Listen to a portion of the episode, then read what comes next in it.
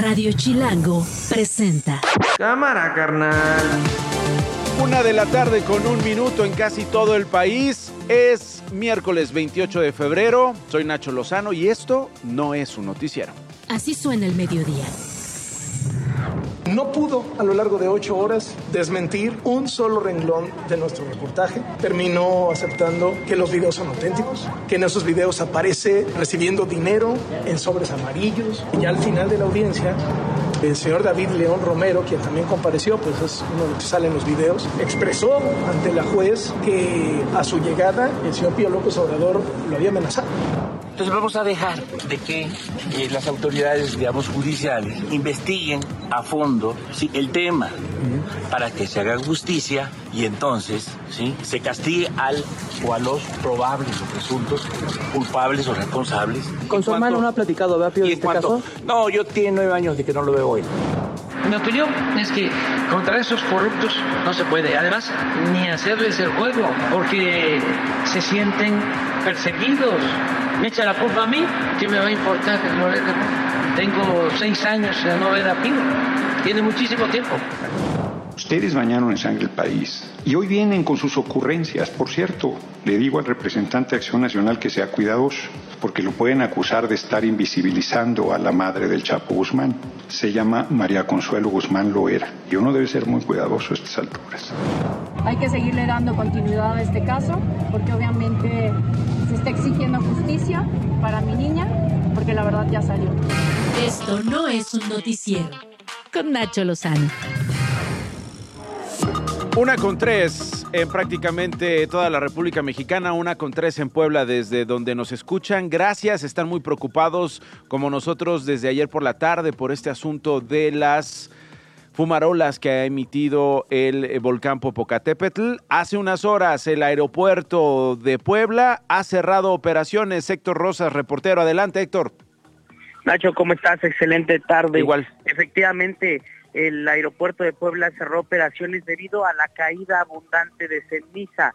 La pista no está en óptimas condiciones para poder hacer sus despegues y sus aterrizajes, pero no solamente están atentos en el, en el aeropuerto de Huejotzingo, sino también las escuelas aledañas a la región.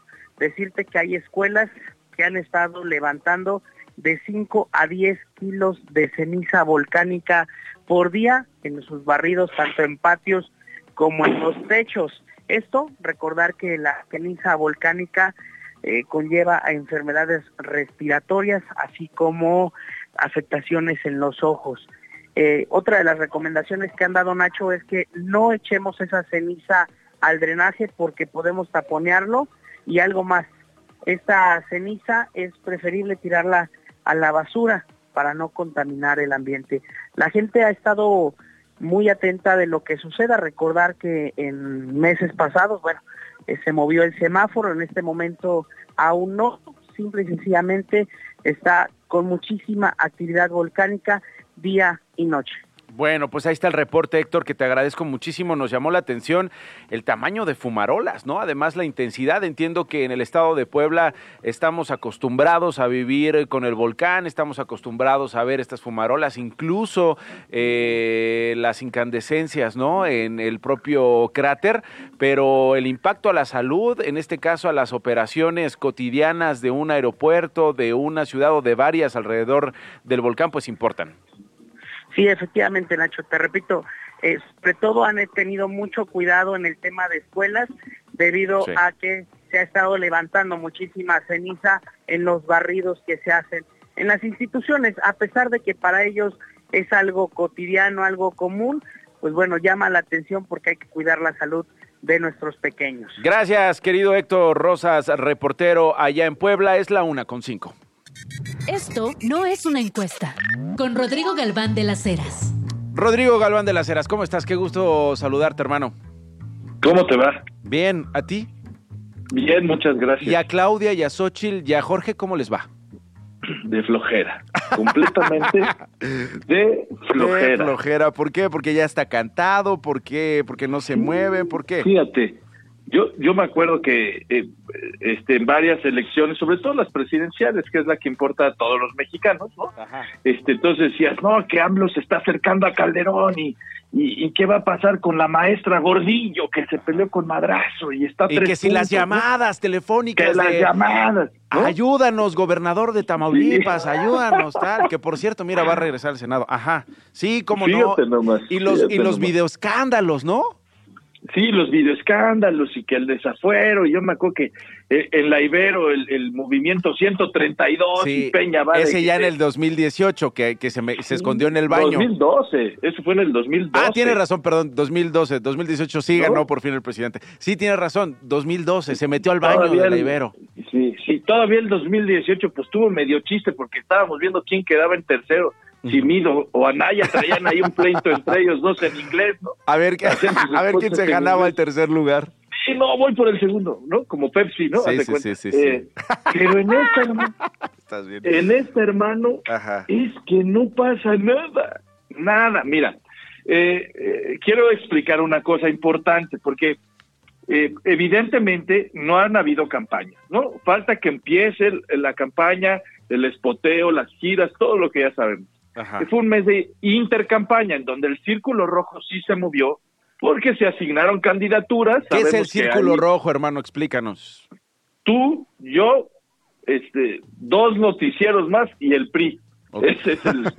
el Círculo Rojo. es decir, es la, clase política, los medios, ¿no? La, gente que nos dedicamos o cobramos esto. Eh, ¿Y por qué? Porque, claro, se movieron que si Marcelo está en el sexto lugar del Senado y Adán en el primero, eso quiere decir que a Adán le van a dar no sé qué, ¿no? Este, sí se mueve en esas coyunturas, pero para la opinión pública la verdad es que no pasó nada, absolutamente nada, ¿no? Eh, sí sube un poco del último mes la, la participación, cosa que es normal. ¿51%? Sí, estábamos en 47, sube a 51%, sin embargo, la diferencia en votos sigue siendo la misma.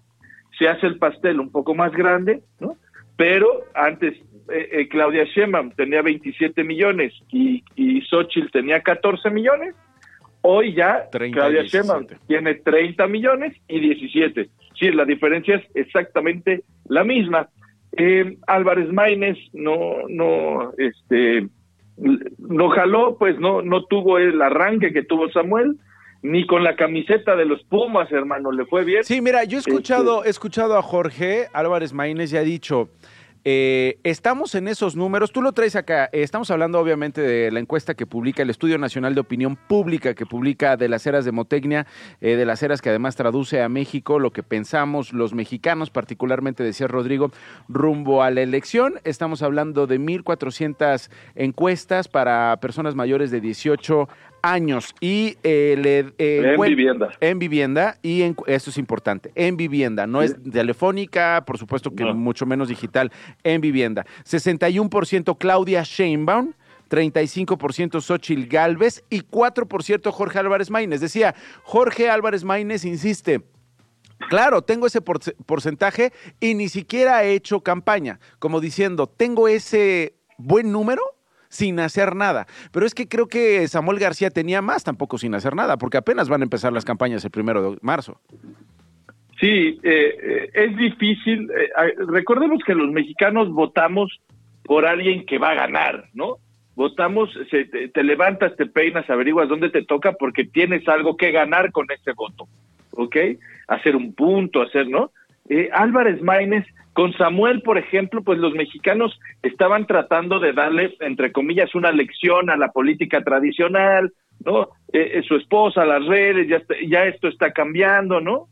Este, pero Álvarez Maínez no le ha dado esa razón a los mexicanos para preferirlo, aunque sepan que no va a ganar, ¿no? Sí, sí, sí. Ahora, eh, incluso entre partidos políticos, ahorita hablamos de la participación porque creo que ese va a ser un factor determinante también de, para lo que ocurre el 2 de junio, Rodrigo, pero incluso para eh, los partidos políticos, 67% para Morena, PT y Verde, esta, uh, esta coalición, 15%. Es todavía una brecha más amplia entre... Eh, una coalición y la otra entre Morena, PT y Verde y PAN, PRI, PRD, Rodrigo. Sí, la intención de voto es, la que es eh, eh, en las que hay una diferencia muy grande todavía. Cuando tú le preguntas a los mexicanos, oye, y si hoy fueran las elecciones, ¿usted por quién votaría? Esa diferencia, ese, esa, esa pregunta directa se hace muy, muy, muy grande la diferencia. Claro, el modelo de las eras, quitamos, como tú bien sabes, inconsistencias. Hoy es bien fácil decir que votarías por Morena, porque es la moda, por un lado. Por otro lado, porque hay programas sociales del presidente que la gente luego cree que si te respondes que votarías por ellos, aunque no fuera cierto, este, te van a dar más apoyos o cosas así. Es decir, eso le pasaba al PRI, ¿te acuerdas? Que el PRI siempre se sobreestimaba en las encuestas cuando gobernaba, un poco le está pasando a Morena. Sin embargo, a lo que hay que hacerle caso hoy es al escenario probable que son 61-30 Sí, eh, una cosa que me llama la atención, dime si lo estoy leyendo correctamente, en cuanto a conocimiento de personajes, Claudia Sheinbaum partió con el 68% en septiembre de 2023, hoy tiene 80% de conocimiento, un aumento de 12%. Sin embargo, Xochitl Galvez partió con 47%, Rodrigo, y está en 70%, de acuerdo a lo que me diste. Es decir, creció más en conocimiento Xochitl sí, tenés mucho más camino que recorrer, ¿no? Eh, digamos, eh, Claudia Sheinbaum venía saliendo de su proceso interno con Morena, en donde estuvieron en los medios, todo el mundo leyó la frase es Claudia, ¿no? Este, venía de ese proceso. Y Xochitl era muy potente en la Ciudad de México, pero no había recorrido el país. digamos que de septiembre a la fecha es cuando ya le dio tiempo de ir al interior de la República y le empezaron a conocer.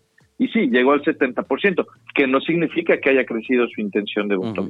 51% de participación. ¿Ves ese escenario para las elecciones del 2 de junio? Por supuesto que no tienes una bola de cristal, pero el 51% sería triste, sería, sería, híjole. Tristísimo. Tristísimo. Tristísimo.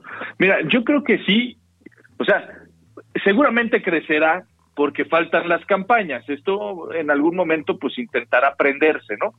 Eh, generará cierto morbo y, entiendo que sea, pero bueno, más o menos para que te des una idea, Nacho, en el 2018 a estas alturas yo estaba estimando un 62% de participación y acabó casi en un 70%. Mm. Em, o sea, yo, yo creo que de todas modos, aunque suba, va a ser tal vez la elección presidencial con la participación más baja de los últimos 40 años. Uy. Sí, y, y eso no solamente creo que se debe a que la gente ve esto resuelto, que hay mucha diferencia, incluso empiezas a escuchar a la gente que está en contra de Morena a decir, bueno, pues sí, pues ya no lo hizo tan mal Claudia en este noticiero, ¿eh?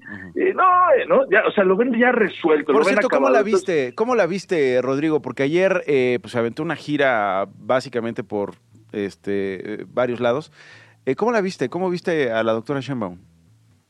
Pues yo la vi, mira, primero con la experiencia eh, veo que hay estrategia detrás de lo que está haciendo, ¿no? No se ve en ocurrencia, se ve que alguien le dijo, oye, eh, tú tienes que hablar de números, tienes que, no, no, no tienes que polarizar, no tienes que hacer enojar a la gente, habla de lo tuyo, que son los resultados, y vi a una jefa de gobierno que hoy aspirando a algo, hablando de sus resultados constantemente. Es decir, la vi, eh, digamos, fría, calculadora, pero eficiente, ¿no? Ok.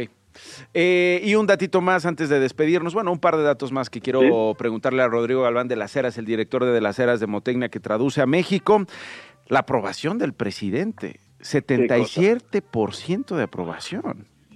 Mira, es impresionante. Olvídate porque yo puedo ser malo o buen encuestador, pero siempre soy el mismo, te lo jurito. ¿Qué quiero decir? Lo que impresiona no es el número, lo que impresiona es que se aventó los seis años que no se movió nada. Nada. O sea, ¿te acuerdas cómo decíamos? No, el primer año es lo de... Desgaste, la mañanera lo va a desgastar. no van a poder, oye, siempre les cae una Yotzinapa, ¿no? Sí, sí, sí. Aquí vimos casas en Houston, vimos narcopresidentes, vimos marchas, vimos INE, vimos mujeres, vimos, vimos, vimos, y no se cayó la aprobación. ¿Por qué, Rodrigo? Porque es él. Yo creo que porque su estrategia, en la que personalmente no estoy de acuerdo por otras razones, pero de polarizar, de hacer enojar ha los sido mexicanos, efectiva. Ha sido efectiva, porque a la gente, a ver, incluso a la gente que lo apoya, el botón que le ha tocado es el del enojo, ¿eh? El de los corruptos, el de te han robado, el del pueblo ya se debe levantar, ¿no? Este, es, es el enojo, así como el que yo te he contado, hermano, de mi suegro, los domingos es, bueno, no, no, no, no, no. es el enojo, el, enojo. Entonces, Saludos a tu suegro, que además es suegro. eh, eh, Amlover, adora al presidente de la República. no, no, no, bueno, te, quiero decir los domingos lo que es. Bueno, pero eh, eh, es decir, la gente que apoya al presidente, que es el 70%, se endurece con esta polarización. Mm. Por eso no se movió la aprobación. Ahora, tú les preguntas cómo lo hacen seguridad y te dicen que no está muy bien. ¿Cómo estamos en, en temas de salud y te dicen que no estamos muy bien? Pero cuando nos referimos al presidente, esta polarización que él ha logrado, sin duda le beneficia. Eh, finalmente, tu opinión, eh, Rodrigo, sobre. Iba a decir fichajes, pero pues se ficha a, a- a- a- a Messi, se ficha a Ronaldo. Eh, digamos las integraciones a la campaña de Santiago Taboada, Roberto Gil, Javier Lozano y Ernesto Cordero. ¿Me puedes explicar por qué? Digo, no sé Sí, si tú me lo no tengas que si lo explicar puedo- porque tú no- no trabajas sé, para no sé, no, tú no trabajas para la sí campaña. te lo pero- puedo explicar, no sé si lo puedo decir al aire. No, no, Pero- no, bueno, trata, pero- trata de decirlo no tan vulgarmente. A ver. eh, Inténtalo, venga, tú puedes, Rodrigo Galván de las Heras. Eh, me parece un error estratégico, sin lugar a dudas, por dos razones principalmente. Lo que está buscando Taboada para poder ganar son dos cosas. La primera es percepción de triunfo, convencer de que puede ganar, y la segunda es hacer que todos los panistas y todos los priistas y todos los perredistas, que en este en esta ciudad perredistas todavía hay muchos, ¿no? Ahí está Coyoacán, por ejemplo, es una de las eh, delegaciones o alcaldías que ha perdido Morena consistentemente eh, eh, eh, contra el PRD, ¿no? Entonces, tiene que buscar percepción de triunfo y tiene que buscar el voto de los tres partidos. Cuando tú te rodeas de, de digamos, del mismo color, ¿no? De pitufo carpintero, de, de- de- de pitufo cocinero, ¿no?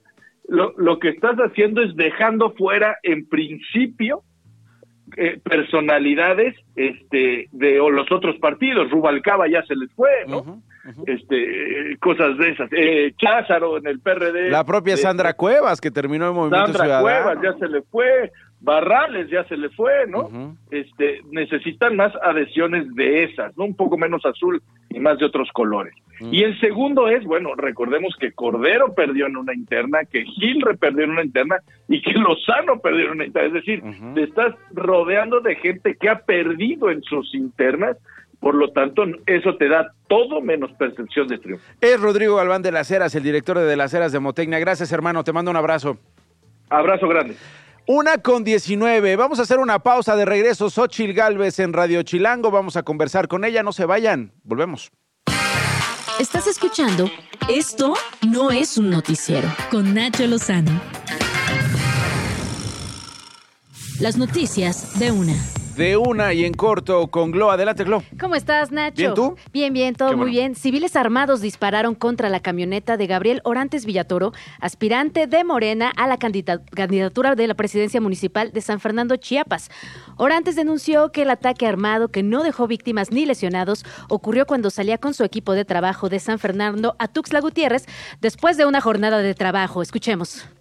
De venir de trabajo aquí de San Fernando, que estamos eh, haciendo los recorridos con nuestra gente, nuestra estructura, nuestros comités. Tuvimos un atentado, nos acaban de disparar. Tenemos acá los disparos eh, con la camioneta. Se alcanza a ver el roto. Entonces quiero hacer una denuncia a quien salga responsable de esta situación. El presidente Andrés Manuel López Obrador designó a Berta Alcalde Luján como nueva directora general del Instituto de Seguridad y Servicios Sociales de los Trabajadores del Estado, en sustitución de Pedro Centeno Santaella. Es hermana de la secretaria de Gobernación Luisa María Alcalde. Fungió desde septiembre de 2021 como comisionada de Operación Sanitaria de la Comisión Federal para la Protección contra Riesgos Sanitarios, donde dirigió la inspección y vigilancia de hospitales, medicamentos e insumos médicos.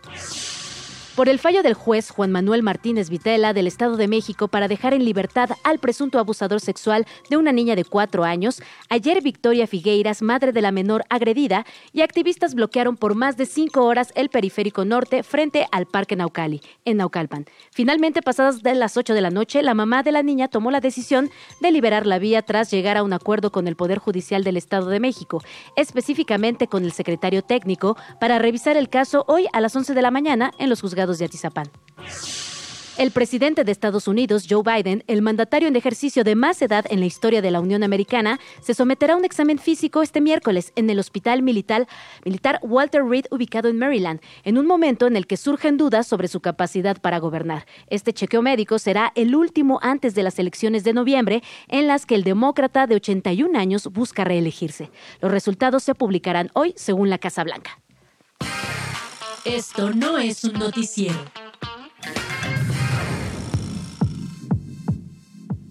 Seguimos en Radio Chilango. Xochil Gálvez es la candidata de PAN, PRI, PRD a la presidencia de la República y está en la línea telefónica. Xochil, ¿cómo estás? Muchas gracias, Nacho. Muy contenta. PAN, PAN PRI, PRD y los Xochilovers.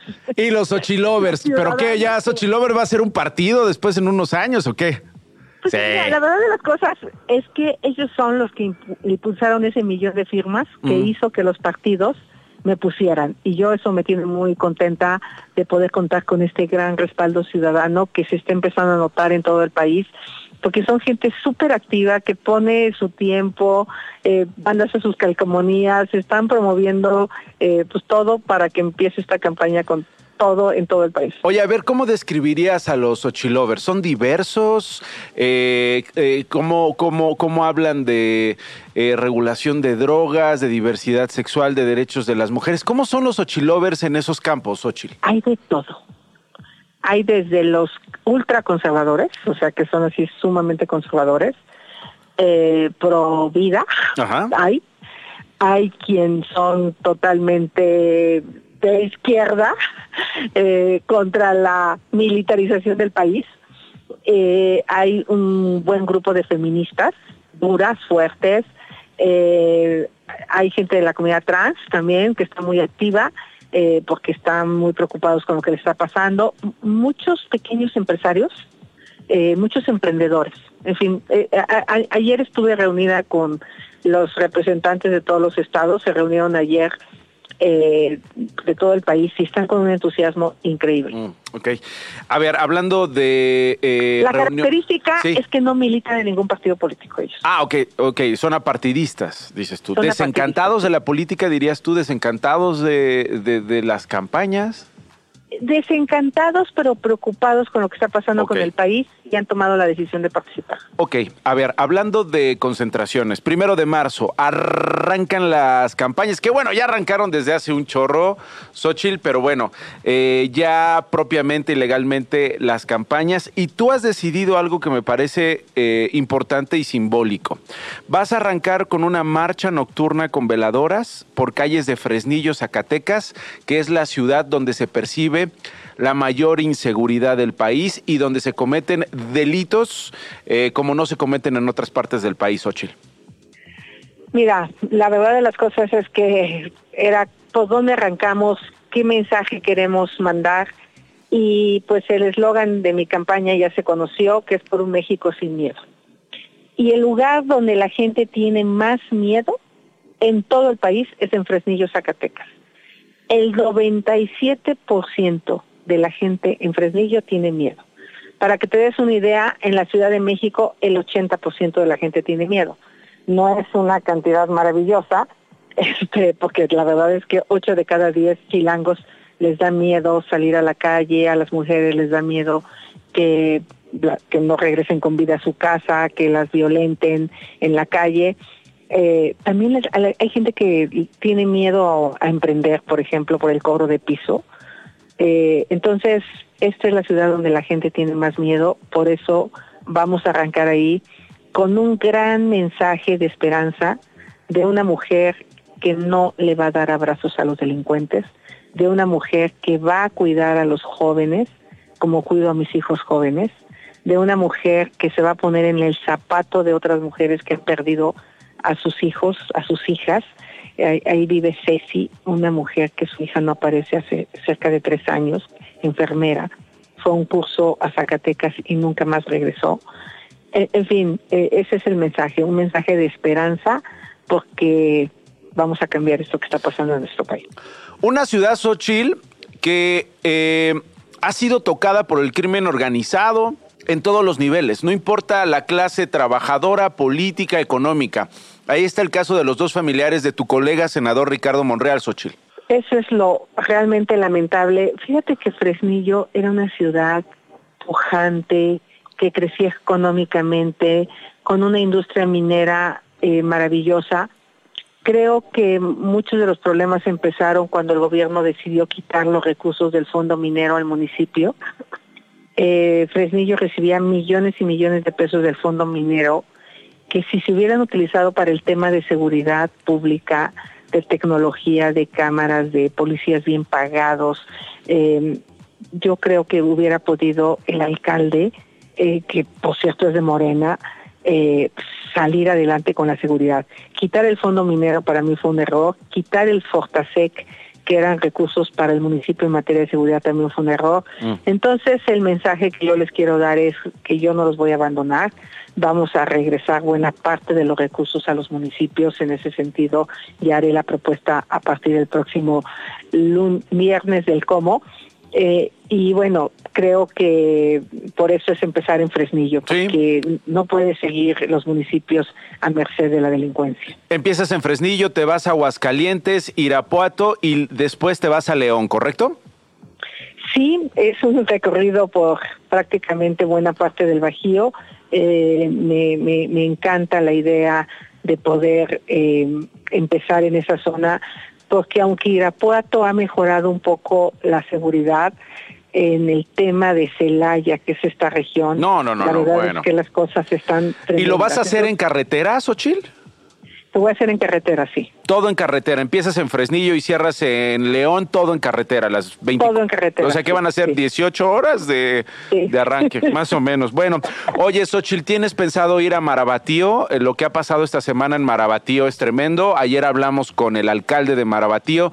Han asesinado al aspirante del PAN y al aspirante de Morena a la alcaldía de aquel, de aquel municipio en Michoacán. Eh, ¿Has pensado ir a Marabatío?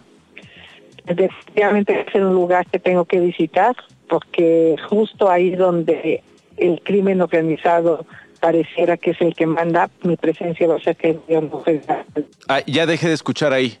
Oye Nacho, creo que tengo súper intervenido mi teléfono. Ya sé, ya me di cuenta. Ahí eh, se cortó la comunicación y la retomamos contigo, Xochitl, pero bueno, estabas diciendo que sí querías ir a Marabatío y ahí es donde te perdí. Por supuesto que quiero ir a Marabatío, eh, sobre todo para mandarle un mensaje de solidaridad a todas las familias eh, de Michoacán, pero especialmente las de Marabatío, que hoy ven en riesgo eh, poder tener un alcalde. Yo no sé quién va a querer ser candidato ya en Eso, eso, me decía el alcalde, el crimen manda en varias zonas de Michoacán, lo hemos visto, Xochitl manda en muchos estados desde hace varios sexenios. yo te preguntaría, Xochitl, ¿Tú has recibido amenazas en estas semanas que llevas de precampaña, intercampaña y a punto de llegar a la campaña? Fíjate que a raíz de que se hizo público mi teléfono, sí recibí amenazas muy violentas, pero bueno, yo pienso que son parte de este juego sucio. Las que eh, presentaste en la mañanera de la verdad.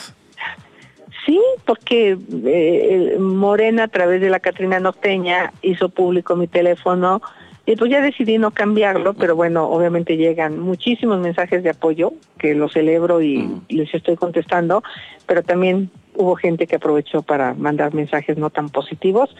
Eh, pero con eso vamos a tener que vivir y yo lo que te quiero decir es que estoy decidida a enfrentar eh, este tema de la inseguridad como próxima eh, pues ahora sí que aspirante a la máxima silla de este país.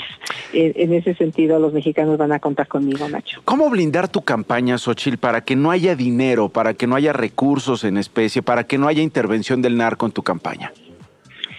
Mira, mi campaña de entrada ha sido muy discreta. Me parece increíble que yo gasté casi 60 millones de pesos en la precampaña y Morena dice que gastó 39. Bueno, la multa de Morena por no declarar todo lo que gastó fue de 41 millones. La multa. Yo tuve una multa como de 5 millones de pesos porque los Ochilovers hicieron cosas que fue imposible reportar porque no sabíamos que las estaban haciendo. Entonces ahora sí vamos a tener que organizarnos con ellos porque todo lo que suban de publicidad mía se tiene que reportar. Ya aprendimos la lección, pero la multa fue de 5 millones de 60 que declaré, de cerca de 60. Claudia Sheinbaum dice que no sabe quién puso los espectaculares. Pues vale, vale que investigue, no vayan a ser los delincuentes los que andan colocando esos espectaculares. Yo sí me preocuparía mucho de ver espectaculares que yo no pagué. Tengo la certeza que cualquier cosa que surja la voy a investigar, la voy a denunciar y los voy a bajar, porque pues no, no está bien que haya dinero que no sabes de dónde salió. Mm. ¿Tú crees que el presidente López Obrador es un narcopresidente, Xochitl? Yo la verdad no pensaría eso. Sí me parece importante que el presidente aclare esa situación. Creo que el hecho que eh, el New York Times haya sacado un reportaje donde su gobierno ha sido investigado, pues le pudo pasar a muchos presidentes de tener personajes, eh, ahí está el caso de García Luna, ¿no? Este, eh, que, tener personajes dentro del gobierno que no necesariamente se conducen con la ética. Yo, si estuviera en su lugar, preferiría abrir una investigación amplia y pues ahora sí que se aclare cualquier situación que hubiese. ¿Ves como un error este hashtag de narcopresidente 1, 2, 3, 4, 5, 6 hasta no sé qué número van? Las redes sociales nadie las gobierna, Nacho. Nadie. Es una locura lo que pasa. Tú no tienes idea los insultos que yo he recibido, los hashtags que se han hecho sobre mi persona. Por ejemplo, el presidente hizo pública la información financiera fiscal de mi empresa de la facturación durante 10 años. La gente piensa que yo me robé dinero. Nunca, o sea, no, les queda claro que es una empresa que está de alta en Hacienda, que paga sus impuestos, que tiene 32 años de trabajar, pero el presidente no entender como que era indebido que yo tuviera contratos con el sector privado. O sea, y en ese sentido creo que yo fui víctima de una agresión tremenda, injusta, pero pues yo entendí que ni modo, así es esto de estar en la política. O sea, tú condenarías los hashtags contra ti y este hashtag contra el presidente. Yo creo que cualquier hashtag que sea agresivo pues lo debemos de condenar, por eso yo lo que le pedí al presidente es que haga una denuncia en Estados Unidos, que sí es viable para saber si efectivamente se le está difamando, pero yo lo que veo es que el periódico lo único que hizo fue dar cuenta de una investigación que se hizo creo que él debería de profundizar en ese tema más que enojarse. Bueno, estaremos hablando contigo durante la campaña. Muchas gracias por tomarnos la comunicación y la llamada, Xochil. Un abrazo y empezar con todo el ánimo. Necesito el apoyo de todos los ciudadanos. Esto no lo voy a lograr sola. Gracias. Gracias, Xochil Galvez, en Radio Chilango. Esto no es un noticiero. Una de la tarde con 37 minutos. Enrique Guerrero es abogado, expreso político y es hermano de Manuel Guerrero. ¿Quién es Manuel Guerrero? Manuel Guerrero Aviña fue detenido en Qatar. Lo que sabemos es que fue detenido por su orientación sexual, fue detenido por ser homosexual. Esto lo organizaron diversas organizaciones. Las autoridades penitenciarias, según sabemos, le han negado a nuestro paisano mexicano que tiene 44 años acceso a su tratamiento antirretroviral, el exportador de VIH, mientras está en una cárcel ubicada en la ciudad catarí de Doha, que es la capital de aquel país. Eh, Enrique es su hermano. Enrique, te agradezco mucho estos minutos. ¿Cómo estás? Gracias, muchas gracias por la invitación y por la solidaridad. Aquí en pie de lucha. ¿Cómo está Manuel? ¿Cómo está tu hermano? Pues en condiciones muy difíciles, porque además de todo lo que nos has eh, señalado, pues ha, tenido, ha pasado más de 24 horas sin agua, eh, ha llegado a estar más de 15 horas sin alimentación, aunado a la falta de una atención adecuada para su Oye, pero, de VIH. Eso es tortura, Enrique. Es tortura, claro, es tortura y es tortura que le puede costar la vida o graves repercusiones a su salud. A ver, vamos, vamos a empezar, si te parece bien, Enrique, por el, por el principio. Eh, ¿Cómo comenzó todo, Manuel? ¿Qué, eh, perdón, ¿cómo comenzó todo con Manuel, Enrique? ¿Has hablado con él? ¿Te explicó? ¿O cómo es que te has enterado de, ¿Cómo llegamos a este punto? Si me puedes ayudar con el principio, Enrique, por favor. Pues sí, mira, eh, lo que sabemos es que la policía crea un perfil falso en la aplicación de citas Grinder y a través de esa contacta a Manuel, quedan de verse, Manuel pensando que es una, una persona real, eh, y en cuanto él baja a la recepción de su de donde estaba su departamento, pues es aprendido, esposado y llevado por la fuerza otra vez este adentro del departamento. O sea, tu hermano, Eh, tu hermano eh, vive allá en eh, Doha. De Sí, él lleva siete años viviendo allá. ¿Y qué hace Eh, ahí? Digamos, su, pa- su pasión en la vida siempre, él profesional, fue la, la aviación, ha sido la aviación. Entonces, él ha trabajado en diferentes compañías de la, de la materia y pues había migrado a Qatar, pues como muchos mexicanos migran, pues a donde hay una mejor condición laboral, ¿no? Eh, entonces se encontraba en Qatar, tenía siete años trabajando para Qatar Airways. eh, cuando, bueno, ocurre esta situación eh, gravísima porque el Estado de Qatar, pues, persigue a la comunidad LGBT eh, y lo persigue a través de las instancias penales, ¿no? Y de operativos en los cuales lo somete a tortura, incluso lo somete a tortura a él para que identifique a más personas de la comunidad LGBT entre sus contactos del celular y incluso en la tortura a Manuel le ponen fotografías de personas que viven en Qatar para que señale a quienes ubica como miembros de la comunidad LGBT. O sea, tú me dices que mientras eh, eh, eh, transcurrían estas primeras horas preso, a él le obligaban a acusar a alguien más, porque pues eh, en Qatar eh, es un delito eh, ser homosexual, eh, señalar eh, las orientaciones sexuales eh, de los demás, de sus conocidos. Exacto, sí, sí, sí, así es. Y bueno, claro, es un delito en Qatar, pero evidentemente es un delito que viola todas las convenciones de derechos humanos internacionales. Es un delito que independientemente de lo que el homofóbico Estado de Qatar eh, y su hipócrita o eh, fundamentalismo les diga, eh, es un delito que no tiene cabida en el orden jurídico internacional, porque está en contra de las propias convenciones que Qatar ha firmado, ¿no? Ante Naciones Unidas. Entonces, bueno, creo que es un delito según ellos, pero al final lo que hay que dejar claro y hay que repetirlo fuerte y claro es que la orientación sexual de una persona es un derecho humano y no un delito.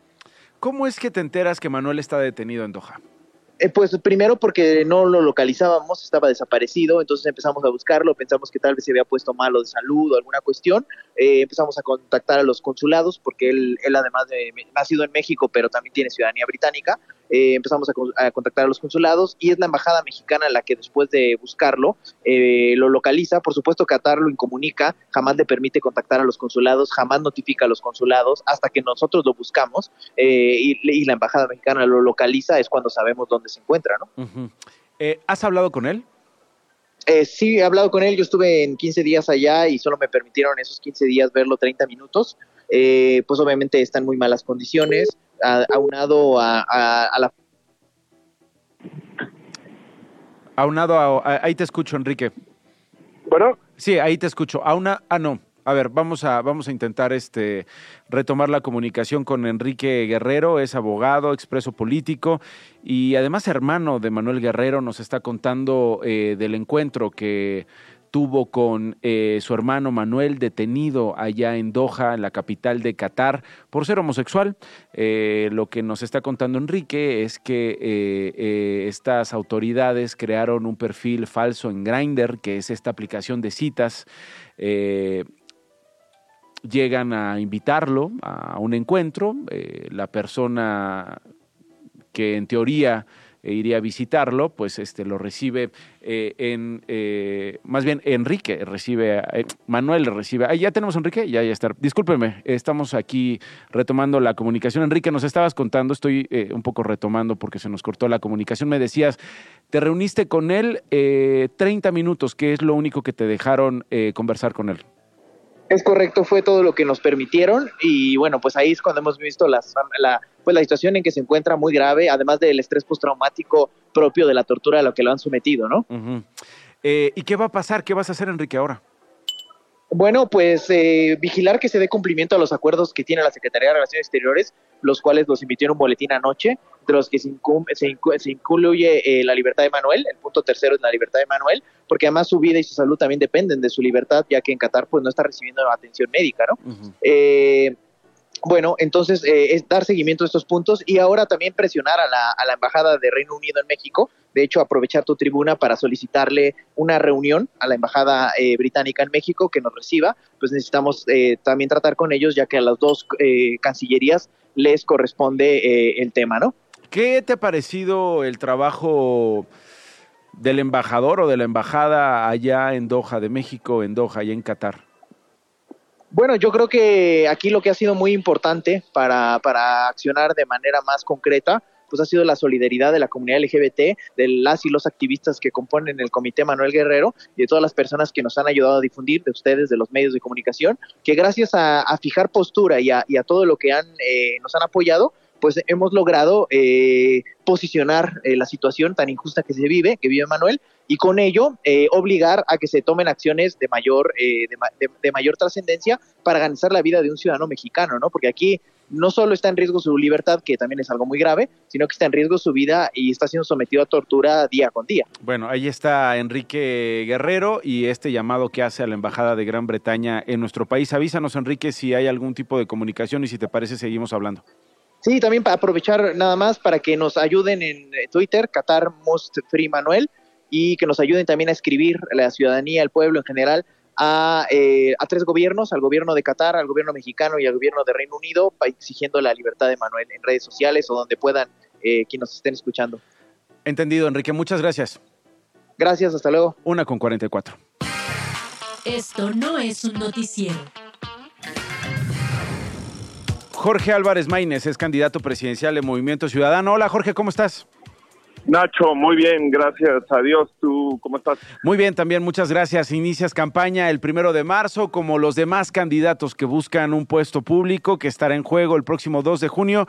¿Ya sabes dónde, Jorge, y por qué?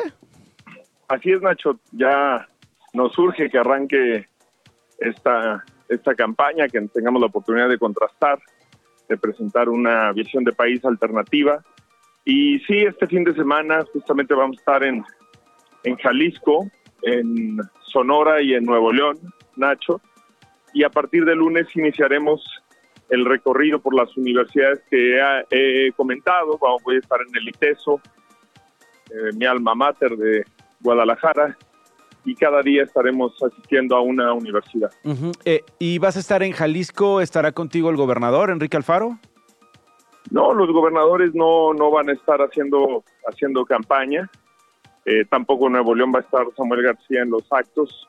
Yo creo que ellos, la mejor contribución que le pueden hacer a, Movimiento Ciudadano es eh, con buenos gobiernos, con resultados como los que han hecho, y que este es un momento en el que sobre todo se trata así de los candidatos. Sí, la última vez que hablamos, Jorge, me dijiste que lo ibas a buscar después de, la reacción de Alfaro a cómo, cómo se dieron las cosas en los, eh, las últimas semanas en Movimiento Ciudadano. ¿Lo has buscado? ¿Has hablado con el gobernador de Jalisco? Sí, ya hemos platicado. He tenido una comunicación con él. Este, hemos platicado eh, y, y es un proceso que yo creo que tiene que continuar. Que el diálogo en la política es un instrumento que debe de ser permanente y que yo espero seguir platicando con Enrique, con todo el equipo de Movimiento Ciudadano a lo largo y ancho del país y particularmente en Jalisco, Nacho. Hay eh, varias cosas que identifican a la campaña de Movimiento Ciudadano en este año, ¿no? Por un lado, lo nuevo, que ya estaremos hablando de eso, y por otro, el fosfo-fosfo, que eh, posicionó mucho el, gobernador de Nuevo León, eh, su esposa Mariana también, que es, eh, por cierto, aspirante a la alcaldía de Monterrey. Sin embargo, eh, cuando le preguntaron al gobernador de Jalisco, Jorge, ¿qué piensa de esto? Entrevistaron en este programa Directo 24 en Guadalajara. escuchemos lo que respondió Alfaro. Yo no soy fosfofoso, yo no soy lo nuevo, yo no soy arráncate compadre, yo no soy nada de eso, yo soy un político serio, soy un político profesional. Y jamás, y jamás voy a estar de acuerdo con esa noción de la política que la envilece, la banaliza. No puedo. Jorge, ¿qué te parecieron estas declaraciones? Pues me parece que hay que distinguir, eh, digamos, las formas del fondo. Yo he sido un iniciativas en prácticamente todos los grandes problemas nacionales con una alta productividad. Es la segunda vez que soy legislador y en las dos veces he sido el legislador más productivo de eh, mi legislatura, de, mi camada. Y creo que siempre me he caracterizado por presentar propuestas, por presentar causas, agendas. Eh, por un lado, digo, no me queda el saco y por otro lado, yo creo que las campañas eh, de comunicación política pues tienen conceptos, tienen formas que yo respeto. Yo creo que lo que han hecho Mariana y Samuel es muy valioso para Movimiento Ciudadano, que tienen una forma de comunicación única, particular, son diferentes generaciones, Nacho. Samuel y yo somos eh, millennials y, y, en el caso de Mariana, pues ella incluso es centennial. Entonces, pues también creo que esas diferencias generacionales cuentan y que son naturales. Eh, incluso en las redes sociales que más usan, algunas generaciones usan más el Twitter, otras el Facebook y otras el Instagram, otras el TikTok. Eh, es eh, natural que haya ese tipo de temas, pero yo no veo relación entre eso y el fondo. Las agendas que se trabajan en Nuevo León, materia de generación de empleos, de primera infancia. Y cuando dices lo nuevo, ¿a qué te refieres, eh, Jorge? ¿Cómo, cómo eh, describir lo nuevo de Movimiento Ciudadano y lo nuevo que eh, tiene tu campaña como como eslogan y además como una frase en la que insistes? Bueno, yo he destacado dos cosas, Nacho, sobre lo nuevo.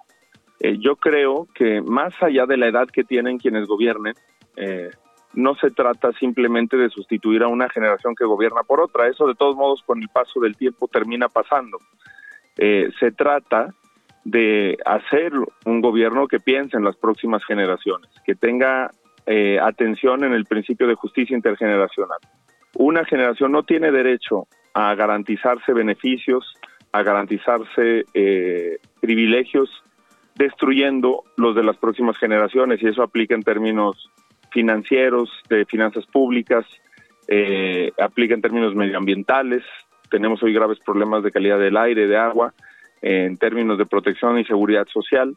Y creo que lo nuevo es eh, pensar en las próximas generaciones, es construir un país distinto para las niñas y para los niños y que también muchas de las formas de la política eh, tienen que terminarse. Lo nuevo, yo he dicho, es dejar de tener gobernadores, eh, alcaldes, presidentes extra. Ay. Bueno, perdimos la, la, comunicación con Jorge Álvarez Maínez. Eh, estaremos, eh, me imagino, hablando con él en los próximos días. Me parece que ya había, había redondeado la idea de lo nuevo. me están diciendo que está aterrizando de un vuelo, que está en una zona con poca señal. Bueno, hablaremos con él solo para agradecerle, agradecerle la, la, llamada y si tiene algo más que decir, por supuesto, eh, dejar los micrófonos abiertos para el día eh, de mañana. Nos estamos acercando ya al final del programa, entonces, bueno, si, si se puede, pues eh, hablamos con él. Si no, le agradecemos. ahí está ya Jorge. Jorge, te escuchamos en tu respuesta. te quería despedir propiamente porque se cortó la comunicación y agradecerte la llamada, Jorge. Al contrario, Nacho, gracias a ti, gracias por estar en constante comunicación. te mando un fuerte abrazo y espero ahí tus comentarios, tus críticas, eh, tus puntos de vista sobre lo que hagamos a partir de, del viernes, este, tuyos y del auditorio que amablemente te escucha y te sigue. Por supuesto que sí, Jorge, vamos a estar pendientes y vamos a hablar mucho en la campaña. Gracias. Saludos. Una con 52. El álbum con Joana Pirot.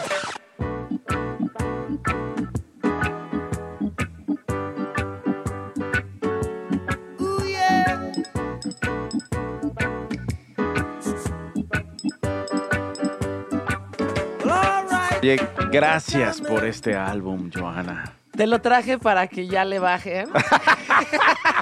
ya bájenle a lo nuevo, ya bájenle, a los Ochilovers, ya bájenle a Morena. Todos los candidatos terminamos drenados, todos los mexicanos, con toda esa información y toda la basura política. Entonces, por eso te traje a Bob Marley. Una vez tuve un jefe que odiaba tanto que cuando me, odiaba, cuando me hablaba le ponía a Bob Marley para que no me pusiera tan en mal humor. ¿En serio? Sí, pero fue hace mucho tiempo. Ya sabes, cuando empiezas tu vida laboral... Te hablaba, te hablaba tu jefe así de, Joana. Sí, era como el clásico, este, que si no estás a las nueve en punto en tu lugar, pero te habla el celular y le dije, me estoy sentando en esto. Ese tipo de cosas, ya sabes. Le ponía a Marley para no ponerme tan de mal humor cuando veía su nombre. pero bueno, esa no es la razón por la que traigo este super álbum que además estamos trayendo en vinil para que lo vean las personas estar conectadas a las cámaras. Es el Exodus. The Bob Marley and the Wailers de 1977. Y justo viene muy bien con lo que estás diciendo ahorita, porque este se llama Exodus porque se tuvo que salir de Éxodo Bob Marley de Jamaica después de un atentado que, que, tuvieron en su. Con, o sea, le dieron dos balazos. Entonces lo tuvo que hacer este, en el exilio, en Londres. Eh, un poquito, 10 días antes de las elecciones para el primer ministro en Jamaica, en el 77, le pidieron hacer un concierto que se llama One Love, como para unir esta dos bandos que había paramilitares entre los conservadores y los liberales en Jamaica, había mucha violencia. Dijeron, vamos a hacer este concierto y que toque Bob Marley, que para ese entonces ya era un artista importante, ¿no? Y mientras estaba em, ensayando con The Wailers en una casa, dos, dos coches pasaron y rafaguearon toda la casa y a él le dieron en un pulmón que le atravesó y se le alojó la bala en un brazo, eh, justo para que no tocara, ¿no? Eh, y aún así, con la bala adentro, fue y se presentó dos días después este, frente a 80 mil personas y hizo el concierto porque dijo, justo lo que ellos quieren es que suceda esto, ¿no? Es que yo no me presente y que no se hable sobre el amor y sobre la unidad. Entonces, este, lo hizo de todas formas, con la bala alojada en el brazo, ¿no? Y con la herida. Eh, y después de eso se tuvo que ir a Londres al exilio, que fue donde creó este álbum, que es uno de los álbumes más importantes de él. Definitivamente es el más vendido.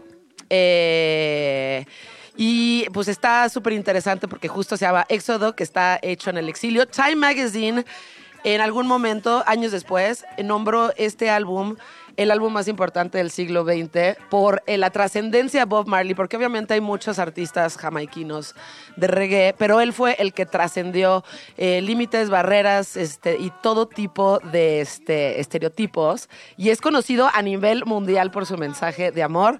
En este álbum, además de tener este fuerte contenido sociopolítico y demás, habla muchísimo del amor y de la unidad y de temas religiosos y demás, pero es el más importante de Bob Marley. Si no conoces a Bob Marley, no vives en este planeta.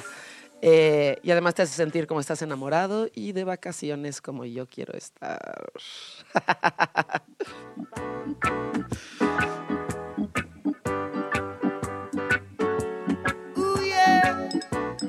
Y contigo queremos estar también. Vénganse donde para acá. tú quieres estar. Vénganse para acá y para la playlist que siempre les este, compartimos, en donde están todos los álbumes de la semana. Hasta mañana. Adiós.